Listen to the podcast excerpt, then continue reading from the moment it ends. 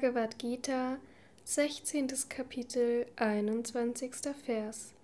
Dreifach ist das Tor zu dieser zerstörenden Hölle Lust, Zorn und Gier. Daher müssen diese drei aufgegeben werden. Kommentar Swami Shivananda Lust, Zorn und Gier diese Straßenräuber lassen den Menschen in den dunklen Abgrund von Hölle, Elend und Kummer stürzen. Sie sind die drei Urquellen des Elends. Diese drei bilden den Weg zur niedrigsten Hölle. Sie sind Feinde des Friedens, der Frömmigkeit und des Wissens. Wenn diese schlechten Erscheinungsformen des Geistes auftauchen, verliert der Mensch sein Gleichgewicht seine Ausgeglichenheit und seine Unterscheidungskraft und begeht viele schlechte Taten.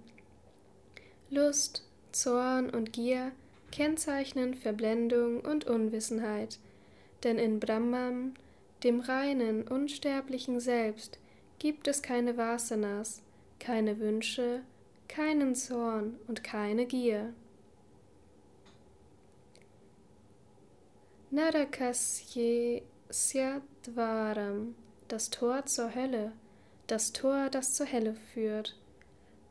Man wird zerstört, wenn man durch dieses Tor tritt, das heißt, es lässt keine rechtschaffene Tat zu, um das Ziel des Lebens zu erreichen.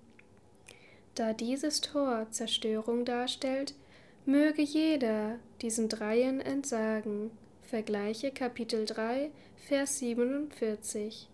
Im nächsten Vers wird der Mensch hochgepriesen, der diese drei Übel aufgegeben hat.